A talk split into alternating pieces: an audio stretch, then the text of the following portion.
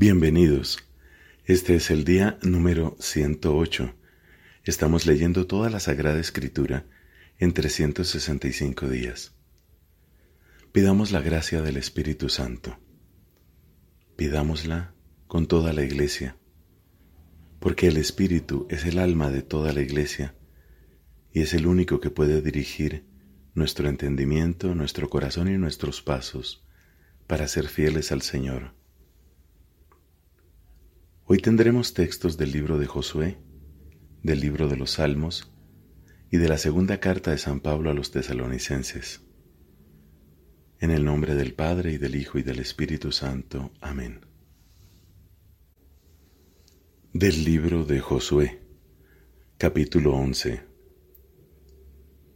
Cuando Iabín, rey de Hazor, se enteró de lo que había sucedido, envió mensajeros al rey Iobab de Madón, al rey Simrón y al de Aksaf, a los reyes que estaban al norte, en la zona montañosa, y en la Arabá, al sur de Genezaret, en la región baja y sobre las alturas del Dor, hacia el oeste. Los cananeos se encontraban al este y al oeste, los amorreos, los gibitas, los pericitas y los jebuseos en la montaña, y los hititas al pie del Hermón, en el territorio de Mizpah. Los cinco reyes salieron con todas sus tropas, que formaban una multitud tan numerosa como la arena que está a la orilla del mar, y con una enorme cantidad de carros de guerra y caballos. Y una vez reunidos en el lugar fijado, fueron a acampar todos juntos cerca de las aguas de Merom para combatir contra Israel. Pero el Señor dijo a Josué, No les tengas miedo, porque mañana a esta misma hora yo haré que estén todos muertos delante de Israel. Tú mutilarás sus caballos y quemarás sus carros de guerra. Entonces Josué con todos sus combatientes, marchó contra ellos hasta las aguas de Merom, atacándolos sorpresivamente. El Señor los puso en manos de Israel, que los derrotó y los persiguió hasta Sidón la Grande y hasta Misrefort Maim, y por la parte oriental hasta el valle de Mizpah. La derrota que les infligió Israel fue tal que no dejaron ningún sobreviviente y Josué los trató como el Señor se lo había mandado. Mutiló a sus caballos y quemó sus carros de guerra. En aquel tiempo Josué volvió atrás, se apoderó de Hazor y mató a su rey con la espada, porque Hazor había sido antiguamente la cabeza de todos aquellos reinos. También pasó al filo de la espada a todos los seres vivientes que había en ella, consagrándolos al exterminio total no quedó nada con vida, y Hazor fue incendiada. Josué tomó asimismo todas las ciudades de aquellos reyes, y a estos últimos los capturó y los pasó al filo de la espada, consagrándolos al exterminio, como Moisés, el servidor del Señor, se lo había ordenado. Pero Israel no quemó ninguna de las ciudades que ahora vuelven a alzarse sobre sus ruinas, a excepción de Hazor, que fue la única incendiada por Josué. El botín de estas ciudades, incluido el ganado, se lo repartieron los israelitas. A las personas, en cambio, las pasaron al filo de la espada hasta acabar con todos. No dejaron a nadie con vida. Josué se atuvo exactamente a las órdenes que le había dado Moisés, el servidor del Señor, órdenes que éste, a su vez, había recibido del Señor, y al ejecutarlas, no descuidó nada de lo que el Señor había ordenado a Moisés. Así Josué conquistó todo este territorio, la montaña, todo el Negev, toda la región de Gosen, la Cefela, la Araba, la montaña de Israel y sus estribaciones, desde la montaña desnuda que sube hacia Seir hasta Baal Gad en el valle del Líbano al pie del Hermón. Josué capturó a sus reyes y los mandó matar. Él tuvo que combatir mucho tiempo contra estos reyes, y como ninguna ciudad, excepto los gibitas que habitan en Gabaón, quiso hacer las paces con los israelitas, estos tuvieron que conquistarlas a todas por la fuerza. Pero el designio del Señor era que ellos se obstinaran en hacer la guerra contra Israel, a fin de que fueran consagrados sin piedad al exterminio, y así fueran aniquilados, como el Señor había ordenado a Moisés. En aquel tiempo Josué hizo una campaña contra los anaquitas y los exterminó de la montaña, de Hebrón, de Debir, de Anab, en una palabra, de toda la montaña de Judá y de toda la montaña de Israel. Los consagró al exterminio con todas sus ciudades. No quedó un solo anaquita en territorio de Israel. Solo quedaron algunos en Gaza, en Gad y en Asdod. Así Josué se apoderó de todo el país, de acuerdo con lo que el Señor le había dicho a Moisés, y lo entregó como propiedad hereditaria a cada una de las tribus de Israel. Y ya no hubo más guerra en el país. Estos son los reyes del país que los israelitas derrotaron y despojaron de su territorio en la parte oriental del Jordán, desde el torrente Arnón hasta el monte Hermón, con toda la Arabá oriental. Sijón, rey de los amorreos, que residía en Hezbón y dominaba desde Aroer, a orillas del torrente Arnón, hasta el torrente Iaboc, que sirve de frontera con los amonitas, incluyendo la cuenca del torrente Arnón, la mitad de Galaad y el lado oriental de la Arabá, hasta el mar de Genezaret por un lado, y hasta el mar de la Arabá o mar de la Sal por el otro, llegando por el este hasta Bet Ja y Esimot, y por el sur hasta más abajo de las laderas del Pisgah. Y Og, rey de Basán, uno de los últimos sobrevivientes de los gigantes, que residía en Astarot y en Edrei, y dominaba en el monte Hermón, en Salcá, en todo el Basán, hasta las fronteras de los Gesuritas y de los Maacatitas, y en la mitad de Galaad hasta las fronteras de Sijón, rey de Hezbón. Moisés, el servidor del Señor, y los israelitas habían derrotado a estos reyes, y Moisés había dado el territorio en propiedad a los rubenitas, a los gaditas y a la mitad de la tribu de Manasés.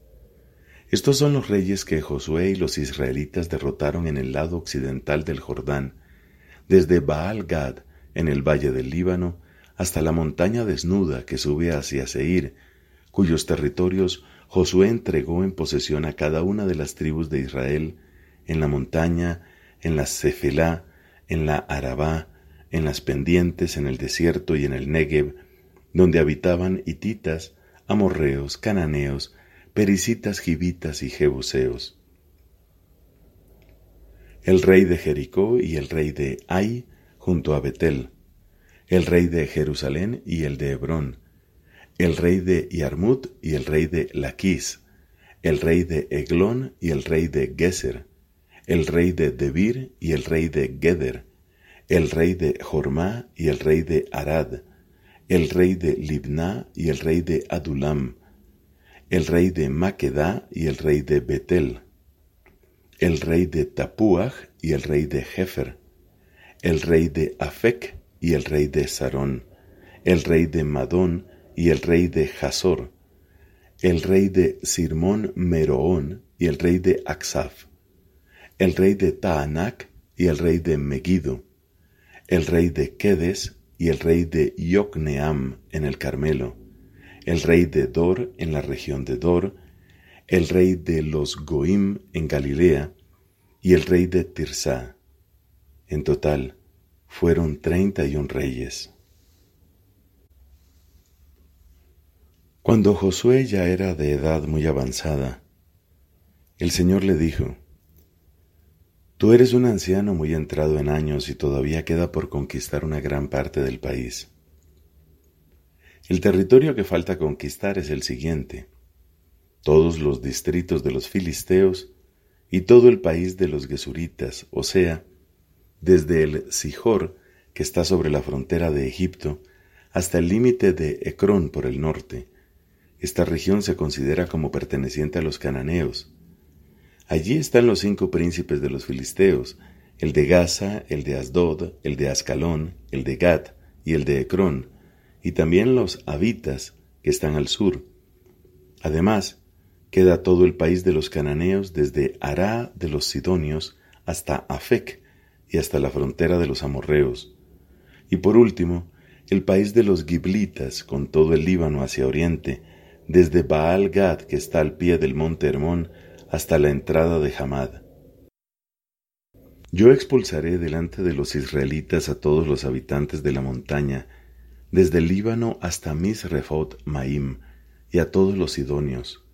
Tú, por tu parte, distribuye el país entre los israelitas mediante un sorteo, para que lo posean como herencia según te lo he ordenado. Sí, ya es hora de que repartas este país entre las nueve tribus y media, para que lo posean como herencia, porque la mitad de la tribu de Manasés, lo mismo que los rubenitas y los gaditas, ya han recibido la herencia que les dio Moisés en el lado oriental del Jordán. En efecto, Moisés, el servidor del Señor, había asignado a esas tribus el territorio que va desde Aroer a orillas del torrente Arnón, con la ciudad que está en medio del valle, todo el altiplano desde Medba hasta Dibón, y todas las ciudades de Sijón, el rey de los amorreos que había reinado en Hezbón, hasta la frontera de los amonitas. Además, les había asignado Galaad y el territorio de los Gesuritas y de los Maacatitas, con toda la montaña del Hermón y todo Basán hasta Salcá, y en Basán todo el territorio de Og, que había reinado en Astarot y Edrei, y era uno de los últimos sobrevivientes de los gigantes, a quien Moisés venció y despojó de sus dominios. Pero los israelitas no expulsaron a los Gesuritas y a los Maacatitas, que por eso continúan viviendo en medio de Israel hasta el día de hoy. A la tribu de Leví, en cambio, Moisés no le asignó ninguna herencia. Las ofrendas hechas al Señor, el Dios de Israel, son su herencia, como él mismo se lo había declarado. Moisés ya había dado una parte a los clanes de la tribu de los Rubenitas. A ellos les tocó el territorio que sale de Aroer, a orillas del torrente Arnón, con la ciudad que está en medio del valle, todo el altiplano en dirección a Medba, hasta llegar a Hezbón, y todas las ciudades del altiplano, Dibón, Bamot Baal, Bet Baal Meón, Yahzá, Kedemot, Mefaat, Kiriataim, Sibma, Sered Ha Sahar, en la montaña que da sobre el valle, Bet Peor, las pendientes del Pisgá y Bet Ha Yesimot. Todas las ciudades del altiplano habían pertenecido a Sijón, el rey de los amorreos que reinaba en Hezbón y al que Moisés había derrotado, lo mismo que a los príncipes de Madián, Evi, Rekem, Sur, Hur y Reba, vasallos de Sijón que habitaban en aquel país. Asimismo, los israelitas habían pasado al filo de la espada al adivino Balaam, hijo de Beor, junto con las otras víctimas. La ribera del Jordán servía de límite a los rubenitas. Esta fue la herencia asignada a los clanes de los rubenitas, las ciudades y sus poblados. Moisés también había dado una parte a los clanes de los gaditas. Su territorio comprendía Yaser, todas las ciudades de Galaad y la mitad del país de los amonitas, hasta Aroer, que está enfrente de Rabá. Además, desde Hezbón hasta Ramad ha Mispa y Betonim, y desde Mahanaim hasta el territorio de Lo Debar. Y en el valle, Bet Haram, Bet Mimra, Sucot y Safón, el resto del reino de Sijón, rey de Hezbón, y el lado oriental del Jordán, hasta el extremo del mar de Genezaret, le servía de límite. Esta fue la herencia de los clanes de los Gaditas, las ciudades y sus poblados. Moisés también había dado una parte a los clanes de la mitad de la tribu de Manasés. Su territorio, partiendo de Mahanaim, comprendía todo Basán y todas las poblaciones de Yair en Basán, en total sesenta ciudades. La mitad de Galaad, Astarot y Edrei, ciudades del reino de Og en Basán, pasaron a los clanes de los hijos de Maquir, hijo de Manasés. Este fue el reparto que hizo Moisés en las estepas de Moab, al otro lado del Jordán, al este de Jericó. Pero Moisés no asignó ninguna herencia a la tribu de Leví, porque el Señor, el Dios de Israel, es su herencia, como él mismo se lo había declarado. Palabra de Dios. Te alabamos, Señor. Salmo número 109 del maestro de coro de David. Salmo. Dios de mi alabanza, no te quedes callado, porque unos hombres malvados y mentirosos han abierto su boca contra mí. Me han alabado con mentira en los labios, me han envuelto con palabras de odio, me combaten sin motivo, me acusan a cambio de mi amor, aunque yo oraba por ellos.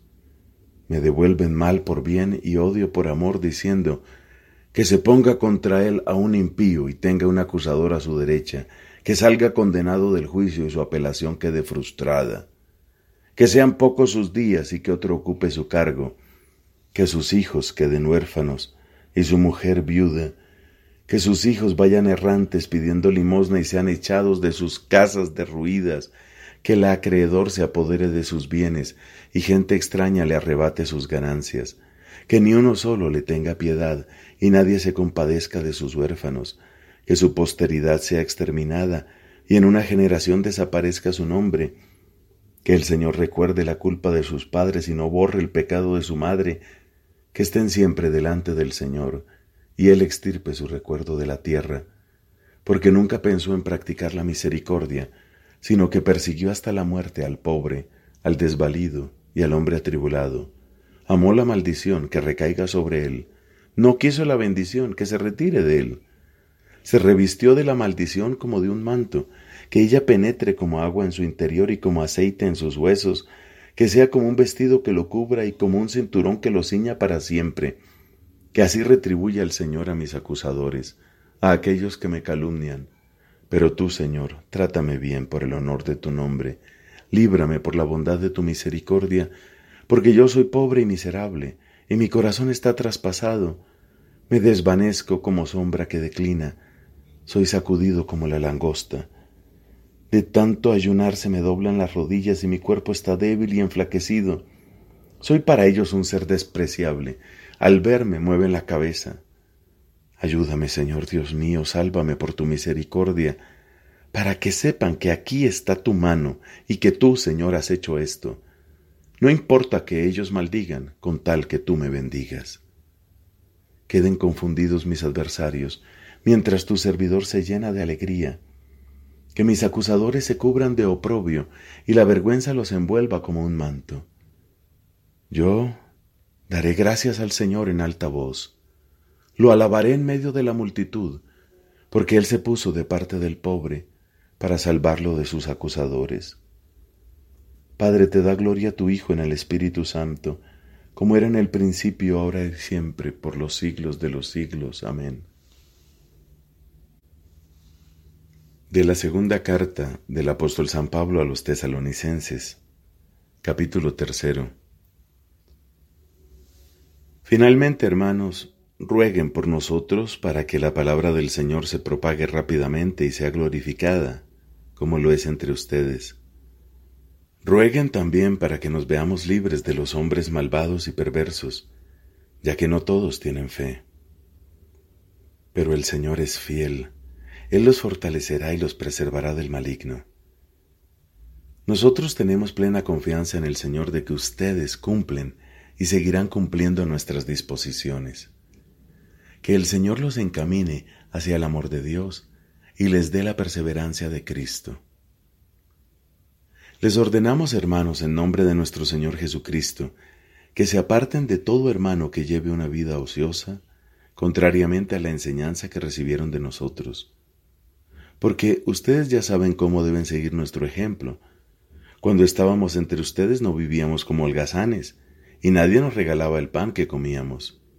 Al contrario, trabajábamos duramente día y noche hasta cansarnos, con tal de no ser una carga para ninguno de ustedes. Aunque teníamos el derecho de proceder de otra manera, queríamos darles un ejemplo para imitar. En aquella ocasión les impusimos esta regla, el que no quiera trabajar, que no coma. Ahora, sin embargo, nos enteramos de que algunos de ustedes viven ociosamente, no haciendo nada y entrometiéndose en todo. A estos les mandamos y los exhortamos en el Señor Jesucristo, que trabajen en paz para ganarse su pan. En cuanto a ustedes, hermanos, no se cansen de hacer el bien. Si alguno no obedece las indicaciones de esta carta, señálenlo y que nadie trate con él para que se avergüence. Pero no lo consideren como un enemigo, sino repréndanlo como un hermano. Que el Señor de la paz les conceda la paz siempre y en toda forma. El Señor esté con todos ustedes. El saludo es de mi puño y letra. Esta es la señal característica de todas mis cartas. Así escribo yo, Pablo. La gracia de nuestro Señor Jesucristo esté con todos ustedes. Palabra de Dios. Te alabamos, Señor. Fin de la segunda carta de San Pablo a los tesalonicenses.